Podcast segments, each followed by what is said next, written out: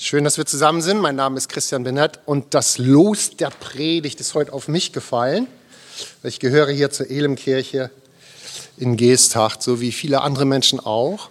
Und ich möchte mich nochmal bedanken für letzten Sonntag. Ähm, da hatten wir hier dreimal zehn. Drei verschiedene Sprecher haben so etwa zehn Minuten einen Beitrag geleistet aus ihrem Christenleben in dieser Kirche. Also da war ja ganz am Anfang Thea. Ich weiß nicht, ob du heute hier bist.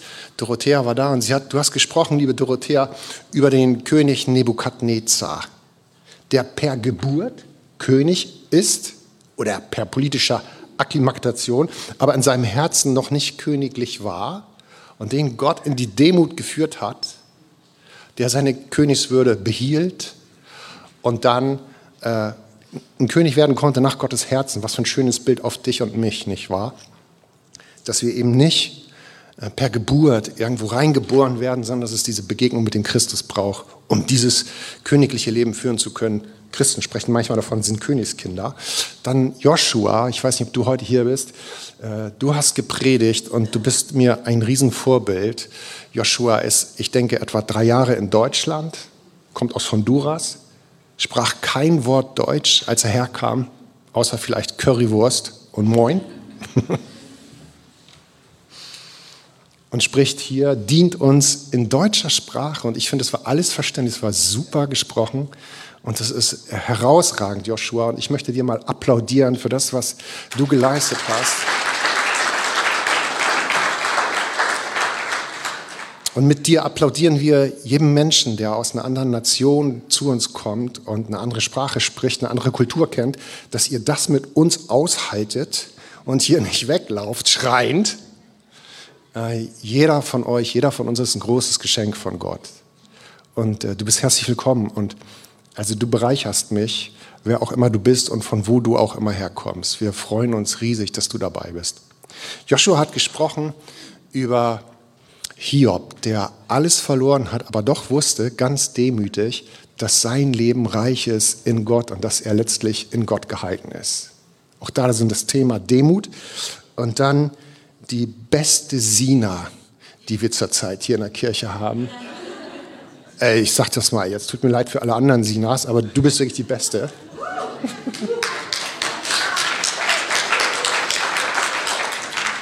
Du hast über drei Lebenslügen gesprochen, die, denen man verfallen kann, wenn man egoistisch ist, wenn man so also für sich denkt, ich äh, möchte das ein bisschen abkürzen. Du hast besprochen, dass ähm, aber eigentlich die Erfüllung des eigenen Suchens und des Lebens darin ist, diesen Gott äh, zu begegnen und sich Gott hinzugeben. Und auch das ist ein großes Thema von Demut. Und ich möchte es einmal klarziehen. Demut bedeutet nicht devot. Demut bedeutet nicht devot. Und auch nicht, wie die Bayern sagen, fiechischen Gehorsam. Das bedeutet Demut nicht.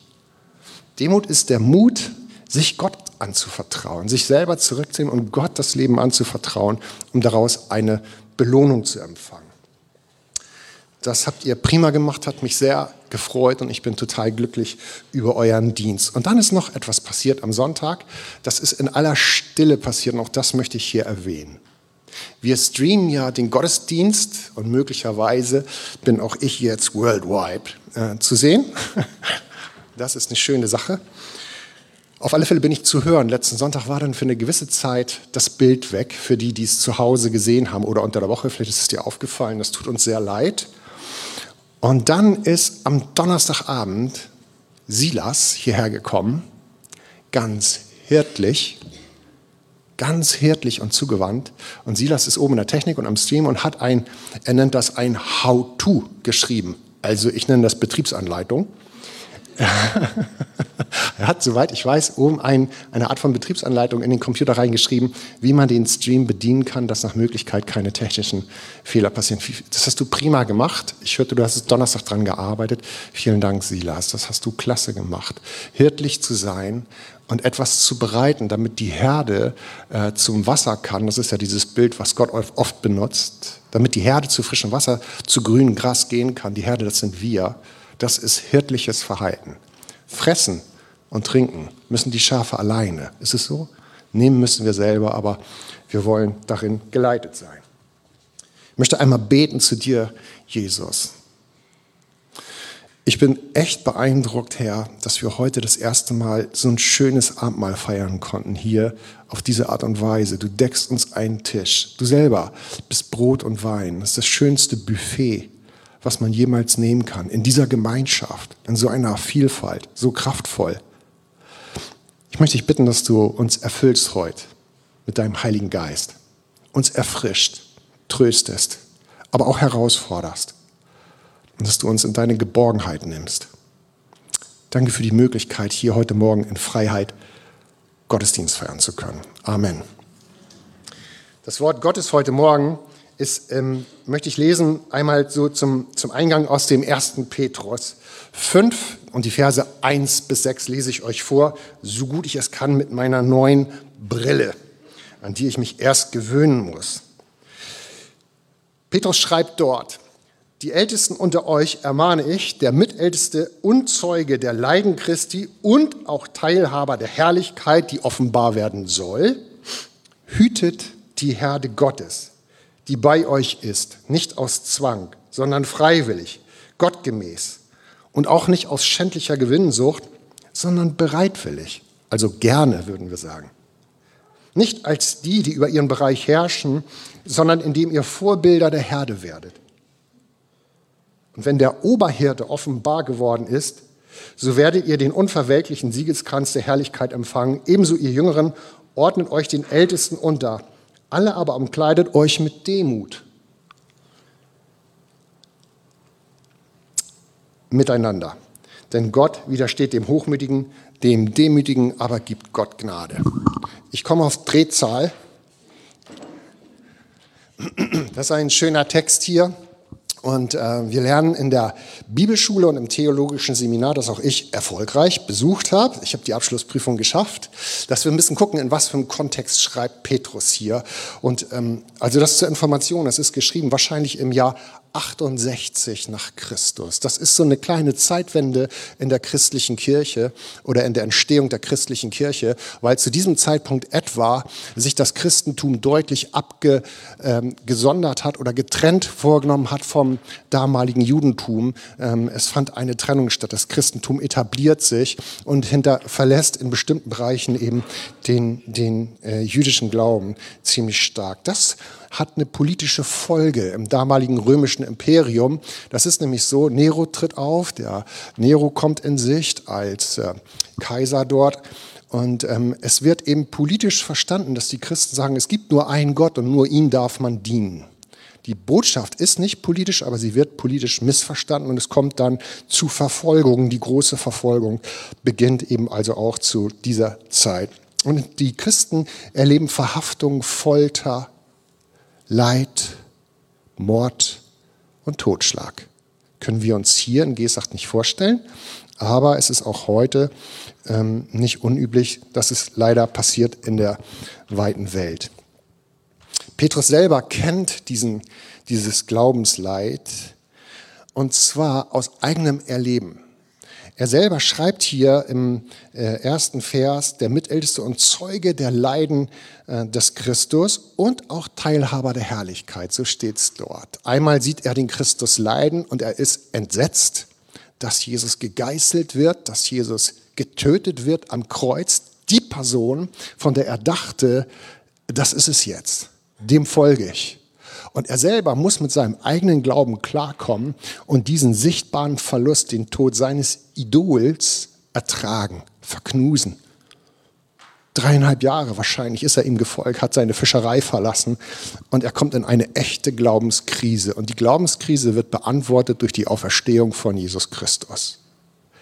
Teilhaber, der Zeuge, Zeuge der Leiden Christi oder Leiden auch in Christus, aber auch Teilhaber der Herrlichkeit. Er sieht den Auferstandenen. Der auferstandene Jesus kommt zu ihm und spricht mit ihm und sie essen zusammen und sie haben Gemeinschaft und dann sieht er ihn in den Himmel auffahren.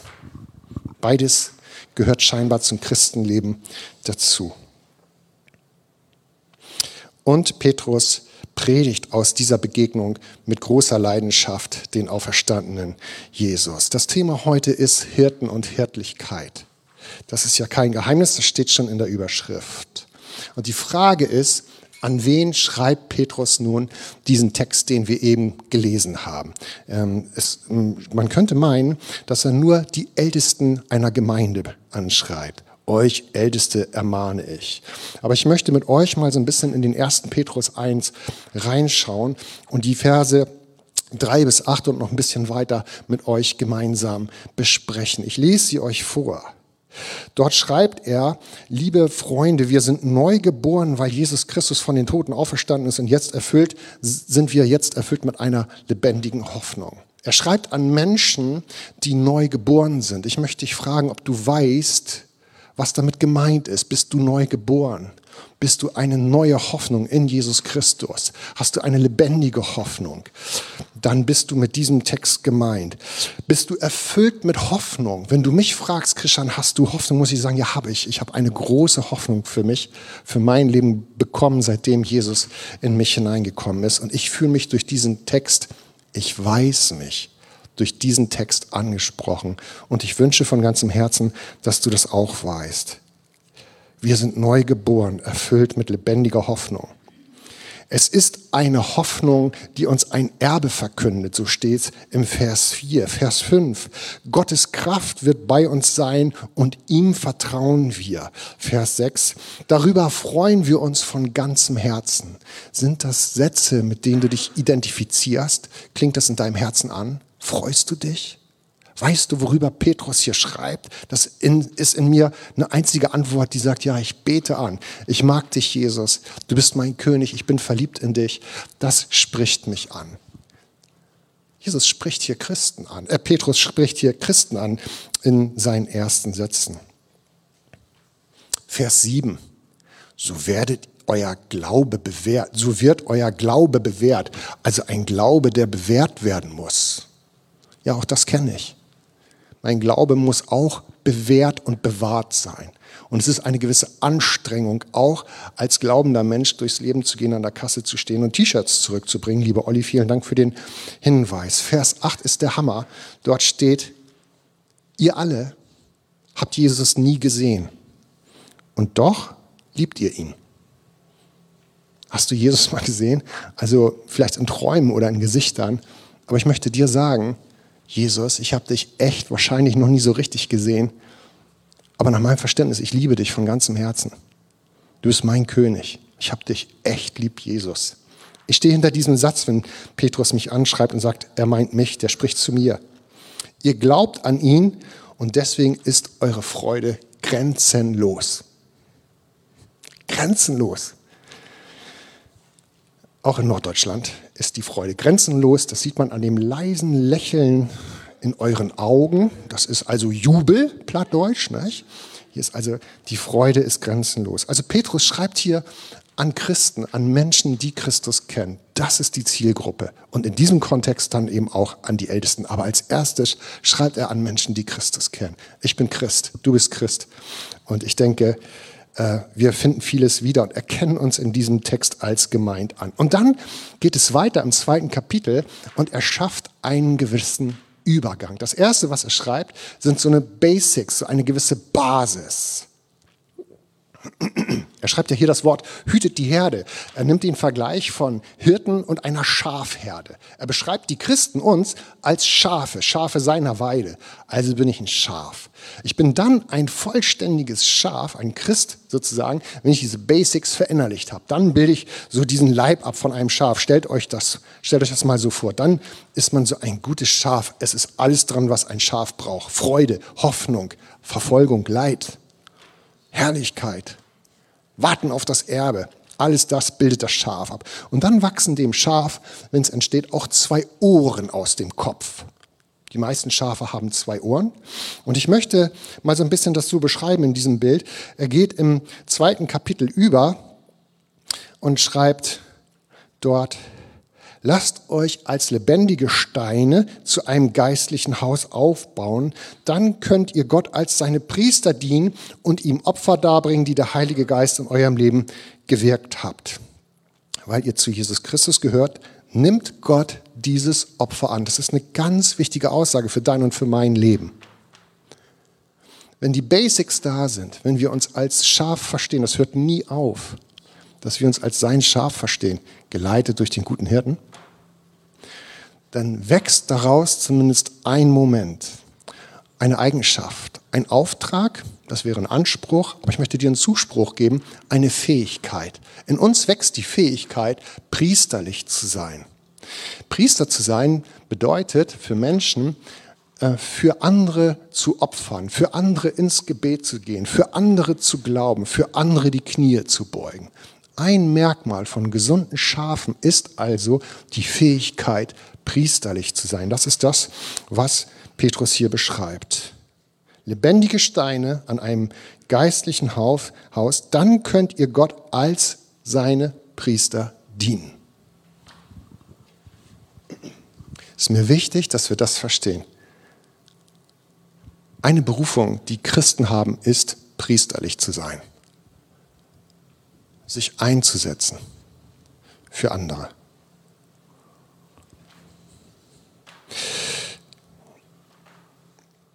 Ihr seid von Gott ein, ein, von Gott auserwähltes Volk, so steht es in Vers 9, seine königlichen Priester, ihr gehört ganz zu ihm und sein Eigentum. Deshalb sollt ihr die großen Taten Gottes verkünden. Früher wart ihr nicht sein Volk. Aber jetzt seid ihr das Volk Gottes. Früher kanntet ihr Gottes Barmherzigkeit nicht doch jetzt habt ihr sie erfahren. Früher wart ihr nicht sein Volk. Gottes Volk ist Israel. Ich bin Deutscher. Ich weiß nicht, ob du vielleicht jüdisch bist oder Hebräer, aber vielleicht bist du Brasilianer, Peruaner oder kommst aus einem anderen Land. Genau wie wir. wir. Wir waren nicht sein Volk. Aber er hat uns in seinem Volk gerufen. Er hat uns zu sich gezogen. Petrus identifiziert also die Gruppe der Christen und er leitet diese Gruppe dann über zu einem geistlichen Haus als Priester, deren Opfer angenommen werden. Wir verkünden seine Taten, das ist der Lebenssinn, den Sina beschrieben hat, und wir sind sein Volk und waren es vorher nicht. Kannst du diesem Gedanken folgen? Bist du mit mir? Sind wir in dem drin? Wenn das so ist, dann nehme ich dich jetzt mal mit zum Schloss Neuschwanstein, weil ich möchte mit dir über eine Brücke gehen. Wer von euch war schon mal am Schloss Neuschwanstein? Das ist in Bayern. Das ist ein schönes Schloss. Und wenn man vom Schloss ein bisschen weiter hoch geht zum Tegelberg, zum Tegelberg, zum Gipfel des Tegelberges. Das ist ein Aufstieg von etwa drei Stunden, kann man gut zu Fuß gehen. Dann muss man vorher über eine Schlucht. Dort ist eine alte Brücke, die hat Kruppstahl, soweit ich weiß, mal zusammengenietet. 1800 oder Krug oder 1900. Diese Brücke ist ziemlich hoch und es geht über so eine Schlucht und unten rauscht das Wasser. Ich war öfter da und bei meinem ersten Besuch dort oben ähm, bin ich auch über diese Brücke ein paar Mal gegangen und das Besondere ist, dass du durch, durch das Gitter nach unten gucken kannst. Wenn du über diese Brücke gehst und nicht schwindelfrei bist, dann hast du Probleme. Du kannst nämlich nach unten gucken, du gehst nur über Gitter. Und ich war dort und es war eine Familie aus Schleswig-Holstein da, wahrscheinlich Oma, Opa und noch so Enkel und so weiter. Und die wollten den Weg, ich meine, hinaufgehen vom Schloss zum Tegelberg. Und alle sind über diese Brücke bis auf den Opa, der konnte nicht. Er hatte Angst. Und sie schnackten platt. Platt, Plattdeutsch, also eine norddeutsche Sprache, die ist sehr geheimnisvoll, schwer zu lernen. Eigentlich kann man die nicht lernen, aber ich spreche sie. Und ich verstand natürlich jedes Wort. Ich spreche auch viele andere Sprachen. Auf alle Fälle verstand ich, dass er das Problem hatte, über diese Brücke zu gehen. Und äh, ich hatte ihn beobachtet und er kriegte Schweißausbrüche und kriegte es einfach nicht fertig, diese Schritte zu tun. Ich bin zu ihm hin, habe ihn an die Hand genommen und gesagt, komm, wir gucken einfach mal auf den Gipfel nach oben und dann gehen wir da langsam rüber. Du musst nicht nach unten gucken. Aber es ging nicht. Er kam nicht drüber. Er konnte seine Angst nicht über, er konnte nicht über diese Brücke gehen. Gut, sie sind dann einen anderen Wanderweg gegangen. Die wollten den Opa ja nicht zurücklassen, aber es war schade. Den Gipfel da haben sie nicht erreicht. Warum rede ich mit dir über diese Brücke? Ich möchte mit dir über eine Brücke gehen. Ich möchte mit dir über die Brücke gehen, dass dieser Petrus, den ich dir vorgelesen habe, 1. Petrus 5, Vers 1, nicht nur für Älteste ist. Ich möchte dich an die Hand nehmen und dich überzeugen, dass du mit mir und mit uns Ältestenschaft aus dieser Gemeinde über diese Brücke gehst. 1. Petrus 5, Vers 1. Die Ältesten unter euch nun ermahne ich, der Mitälteste und Zeuge der Leiden des Christus und auch Teilhaber der Herrlichkeit, die offenbart werden soll. Hütet die Herde Gottes, die bei euch ist. Nicht aus Zwang, sondern freiwillig, gottgemäß. Auch nicht aus schändlicher Gewinnsucht, sondern bereitwillig. Vielleicht sagst du, das betrifft mich nicht, ich bin kein Ältester. Dann möchte ich dich einladen, dass du dich erinnerst, als erstes Christen sind wir Schafe. Wir werden nie aufhören, Schaf zu sein. Uns wachsen zwei Ohren raus aus dem Kopf. Das eine Ohr ist die Berufung, dass wir Priester sein sollen. Das hatten wir gerade eben miteinander verhandelt und keiner von euch hat widersprochen. Ich sehe, wir sind da einer Meinung. Und ich glaube, dass auch die Fähigkeit zur Hirtlichkeit, dass die Fähigkeit zur Hirtlichkeit ein Merkmal ist vom Wachstum im Leben eines Christenschafes. Ich glaube, dass wir alle berufen sind, Hüter der Herde Gottes zu sein, im Kleinen und auch im Großen. Die Herleitung magst du mit mir teilen, weil wir eben auch ein Volk von Priestern sind. Und weil wir sonst ja nur dieser erste Vers im 1. Petrus 5, 1, 16, 5, 1 nur für Älteste geschrieben worden wäre. Dann müssten sich ja ganz viele wegdrehen, die keine Ältesten sind und könnten den Text überspringen. Jesus ist heilig und wir sind geheiligt. Jesus ist der Herr und wir sind herrlich gemacht. Ich hatte an anderer Stelle mal gesagt, die Bibel sagt, Jesus ist der Herr, wir sind herrlich gemacht. Jesus ist der Chef und wir sind cheflich gemacht, nach seinem Ebenbild. Jesus opfert sich und wir, also er ist der, er ist priesterlich, er opfert sich und wir sind ein priesterliches Volk. Jesus ist der König und wir sind königlich gemacht. Jesus ist der Oberhirte oder der Erzhirte und dementsprechend, lieber Bruder, liebe Schwester, sind wir auch hirtlich gemacht. Vielleicht gehst du mit mir diesen Weg heute Morgen. Wir sind hirtlich gemacht. Wir sollen Priester und Hirten sein. Ein Volk von Priestern und Hirten. Ich wohne in Zwedorf. Dort gibt es noch einen, Erfolgs-, ein, ein, einen vollen Erwerbshof. Der hat Milchkühe und dort gibt es einen Knecht. Ich gehe oft mit dem Hund dort vorbei an der Wiese, wenn die Kühe vom Melken kommen, bevor nun ein Abtrieb auf eine andere Weide stattfindet. Und ich habe mich immer gewundert, warum der Knecht das nicht mal ein bisschen jalla jalla macht. Das heißt zack zack, schneller schneller. Ja? Die Kühe kommen gemächlich aus dem Stall, lagern sich auf die Hauswiese, legen sich noch hin. Und wenn ich mit dem Hund dort vorbei will, ist es für mich immer einfacher, wenn die Kühe schon auf der großen Wiese sind, weil mein Hund findet Kühe Buffalos interessant, die kann man jagen, schlachten, ermorden, man kann mit ihnen. Alter, seh doch zu, dass die Kühe hier verschwinden. Irgendwann habe ich ihn zur Rede gestellt und habe ihm meinen Vorschlag gemacht, wenn die Kühe vom Melken kommen, mach doch gleich das Gatter auf und treibt die rüber auf die große Weide. Und dann sagte er, nein, das geht nicht. Warum geht das nicht? Weil der Melkvorgang für die Kühe anstrengend ist, körperlich anstrengend. Du, die geben, weiß nicht, 60 Liter Milch, 50, 40, 30, keine Ahnung. Das ist anstrengend und die sind dann körperlich erschöpft. Und dann kommen die langsam vom Melken auf die Weide und müssen sich erstmal hinlegen und ausruhen. Und dann muss man auch warten, bis die so weit sind. Dann fangen die an, wieder zu käuen und sich irgendwann zu erheben und dann trotten sie langsam über diese Straße rüber und verteilen sich auf die Herde. Der Mann ist nicht der Bauer. Er sagt immer, ich bin nicht der Chef, ich bin hier nur der Knecht. Aber er ist zutiefst hirtlich. Er hat ein Feeling dafür, obwohl er gar nicht der Bauer ist. So haben auch wir ein Feeling für das, was wichtig ist. Ich hatte von Silas gesprochen. Das ist ein hirtliches Verhalten, etwas vorzubereiten, äh, was der Herde dient.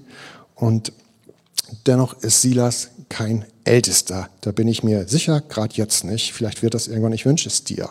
Es gibt jemanden in unserer Gemeinde, äh, der kennt sich sehr gut mit Computern aus. Gibt es ja viele. Oder eigentlich gibt es nur einen, der kennt sich nicht aus und der spricht hier gerade ins Mikrofon. Wir haben ein Kirchenprogramm angefangen, hier mal, das heißt Church Tools. Das musste bestückt werden, dort mussten Namen, Dienste eingetragen werden, aber auch regelmäßige Veranstaltungen und es musste aufbereitet werden. Und ich weiß, es war damals Ben, Ben Westermann, der kann heute nicht hier sein, weil er woanders predigt. Ben hat sich die jungen Leute genommen und hat mit ihnen dieses Church Tools Programm aufgebaut. Das ist zutiefst hirtlich, Ben, was du da gemacht hast. Administrativ tätig zu sein, ist Hirtlichkeit. Es bereitet den Weg für die Herde zum frischen Wasser. Bist mit mir?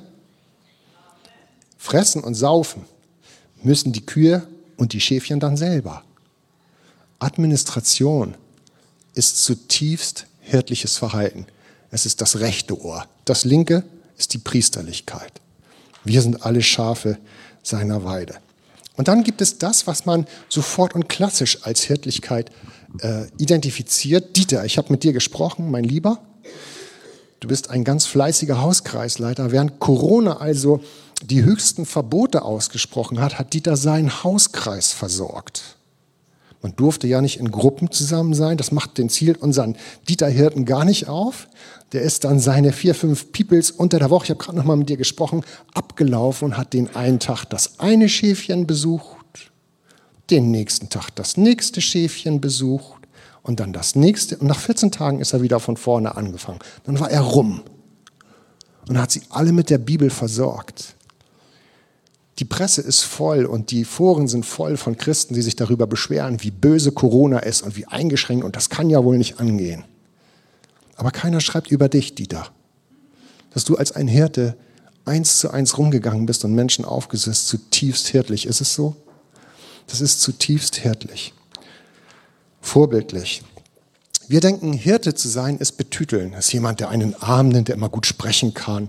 Ach, der immer Eieiei macht. Und das ist es bestimmt auch aber auch Administration, Kasse, Reinigung, das ist alles hirtlich. Strebe nach den priesterlichen und den hirtlichen Gaben. Äh, und dieser erste Petrusbrief ist ein Geschenk an uns alle. Schauen wir mal auf den Chef. Gucken wir auf Jesus. Gucken wir mal auf das, was der Himmel verkündet. Johannes 10, Vers 11 und Johannes 10, 16 und Johannes 20, 22. Johannes 10, Vers 11, dort sagt Jesus von sich selber, ich bin der gute Hirte. Ein guter Hirte setzt sein Leben für die Schafe ein. Also es gibt nur einen guten Hirten, das ist Jesus. Und das ist dieser eine, der sein Leben für die Schafe einsetzt und lässt. Zu meiner Herde, sagt er hier, gehören auch Schafe, die nicht aus diesem Stall sind. Auch sie muss ich herzuführen und sie werden wie die übrigen meiner Stimme folgen. Johannes 20, 20. Nach diesen Worten haucht er sie an und sagt, empfangt den Heiligen Geist. Das ist mal so ein kleines Bild auf den Erzhirten, auf das Vorbild. Was ist ein Hirte? Was tut er? Er lässt sein Leben für andere, wir lassen unsere Freizeit für andere und vielleicht auch mal das Hobby und unseren Urlaub. Aber er gibt sein Leben und zu seiner Herde gehören eben auch diese Schafe, wie die Norddeutschen, wie ich und so weiter. Für uns ist er gekommen. Mit seinem Kommen findet eine Proklamation statt, die ist aus meiner Sicht unbeschreiblich stark. Die möchte ich dir vorlesen. Lukas Evangelium 2.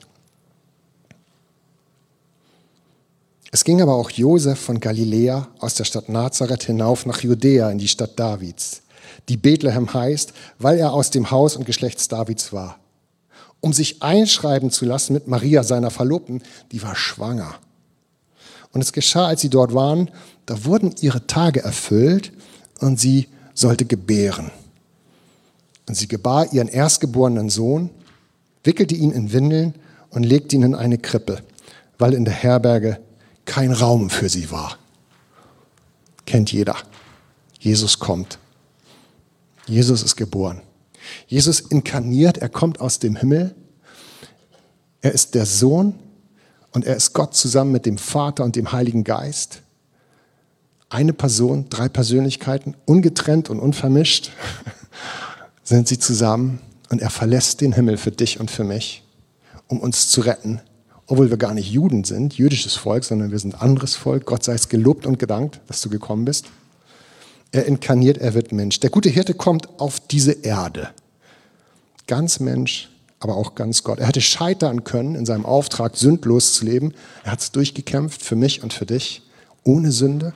Das ist unbegreiflich für mich. Unbegreiflich. Hat immer den Müll rausgebracht. Hatten wir schon mal, ne, wenn Mutters das gesagt hat. Hat immer den Esel getankt, nochmal zwischendurch, wenn es notwendig war.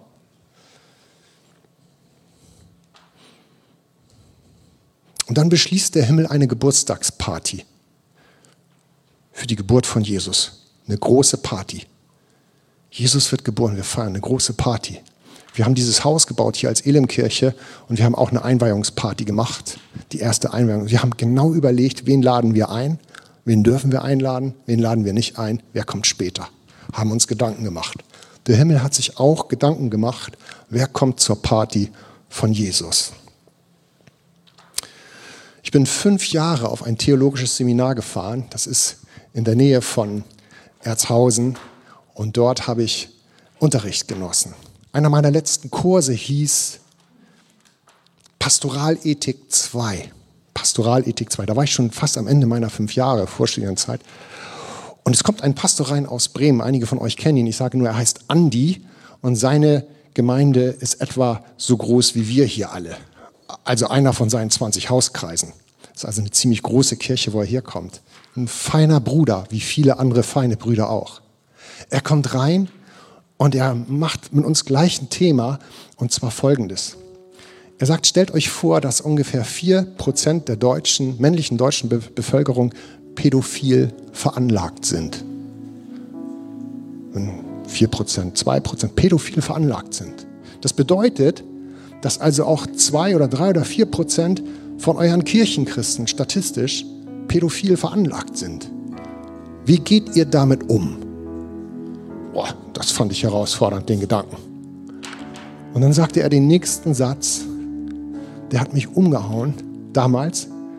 Er wiederholte das und sagte dann, liebe Kolleginnen und Kollegen, wie gehen wir damit um? Pädophil ist nicht das Thema jetzt, sondern er sagt zu mir, lieber Kollege, liebe Kollegin. Also es ist ein Pastor, der, der wirklich viel macht. Und ich war noch gar kein Pastor, aber er identifiziert mich als Kollege, Kollegin. Das hat mich tief bewegt. Ihr merkt das, sonst würde ich es ja nicht sagen. Jesus wird geboren. Wen lädt Jesus ein zu seiner Geburtstagsparty? Es gibt zwei Gruppen, die er einlädt. Es ist also eine Raumnot dort in dem Stall. Es können nicht alle kommen. Und der Himmel verkündet auch immer symbolisch. Es ist ja im Orient geschrieben, diese Geschichte. Der Orient benutzt Worte und Geschichten. Psalm 23. Der Herr ist mein Hirte und deckt den Tisch im Angesicht meiner Feinde. Es ist eine Raumnot und auch eine Zeitnot, weil Herodes, der König, schickt seine Soldaten, um alle neugeborenen Jungs zu töten. Aber der Himmel entscheidet, wir machen jetzt hier eine Geburtstagsparty ist wichtig. Es muss gefeiert werden, es muss verkündet werden, verkündet werden. Der Himmel verkündet in, in seiner Handlung. Es waren Hirten in derselben Gegend, auf dem freien Feld da, in der Nacht. Die hatten Wache bei ihren Schafen. Und denen schickt Jesus einen Engel. Der Himmel schickt ihnen einen Engel und sagt, kommt mal, liebe Kollegen und Kolleginnen, Ihr seid eingeladen. Ihr müsst dabei sein zur Geburtstagsfeier Feier von Jesus. Jesus ist Hirte, zutiefst hirtlich. Zutiefst hirtlich. Und wen lädt er ein? Mit wem identifiziert er sich? Was will er zeigen, dass er hirtlich ist? Er lädt Hirten dazu. Für mich ein großes Zeichen. Du und ich, auf uns liegt eine Hirtenberufung, eine hirtliche Berufung. Nach der sollen wir streben die leitet zu frischem Wasser, die gibt Raum, die schafft Weg, um Jesus anzubeten. Und auch das andere, es kommen drei Weise aus Morgenland. Spökenkicker, sagen wir in Norddeutschland, Klabautermänner, die in der unsichtbaren Welt rumfuhrwerken. Und Jesus begegnet ihnen und schickt ihnen, die eigentlich nicht sein Volk sind, sein Geist. Und sie kommen geistgeleitet zu ihm. Sie gehen auf ihre Knie und beten ihn an und erkennen, er ist der König. Jesus hat den Heiligen Geist angehaucht an seinen Jünger. Kannst du dich erinnern, haben wir gelesen. Hirtlich, geistgeleitet. Geistgeleitete Hirten. Es ist deine und meine Berufung. Es ist ein Ohr an unserem Schafskopf, den wir von Jesus bekommen haben. Ich möchte dich jetzt gleich segnen. Vorher möchte ich einen Hinweis geben, dass wir, wenn ich von der Bühne bin, Musik hören hier noch und Zeit haben, miteinander zu beten, in der Mitte unserer Gemeinde oder du kommst nach vorne zu den Gebetsteam, was hier vielleicht ist. Ich bin da hinten, kannst du auch hinkommen, kannst dich beten lassen, für dich beten lassen und auch mitbeten. Aber ich möchte dich jetzt segnen. Ich möchte Gott bitten, dass er in uns das wieder mehr freisetzt, nochmal freisetzt. Dass wir diese hirtliche Gabe für uns annehmen. Als einen Zuspruch. Möchtest du gesegnet werden? Dann möchte ich euch und uns bitten, dass wir aufstehen. Ich mache jetzt hier keinen Hokuspokus, aber ich möchte mal auf die Knie gehen, ja? Ihr bleibt einfach stehen. Herr Jesus, wir danken dir für dein Wort und für das, was du an uns tust. Wir danken dir, dass wir Schafe geworden sind, deiner Herde. Dass wir viele Merkmale in uns haben. Freude, Kraft von Gott, Heiligen Geist. Das alles ist nicht umsonst, sondern du bereitest uns zu. Du berufst uns in Priesterlichkeit, dass wir uns einsetzen für andere Geschwister, für Menschen, die dich gar nicht kennen, für sie beten, vielleicht auch mal für sie zahlen, sie abholen mit dem Auto, unser Benzingeld geben, all diese Dinge. Und wir haben auch gehört, Herr, dass du in uns eine hirtliche Gabe gegeben hast. Ich möchte dich bitten, Geist von Gott, dass du das freisetzt in jedem von uns. Dass wir hier eine Kirche sind, die schaflich ist, priesterlich und hirtlich. In Jesu Namen. Amen.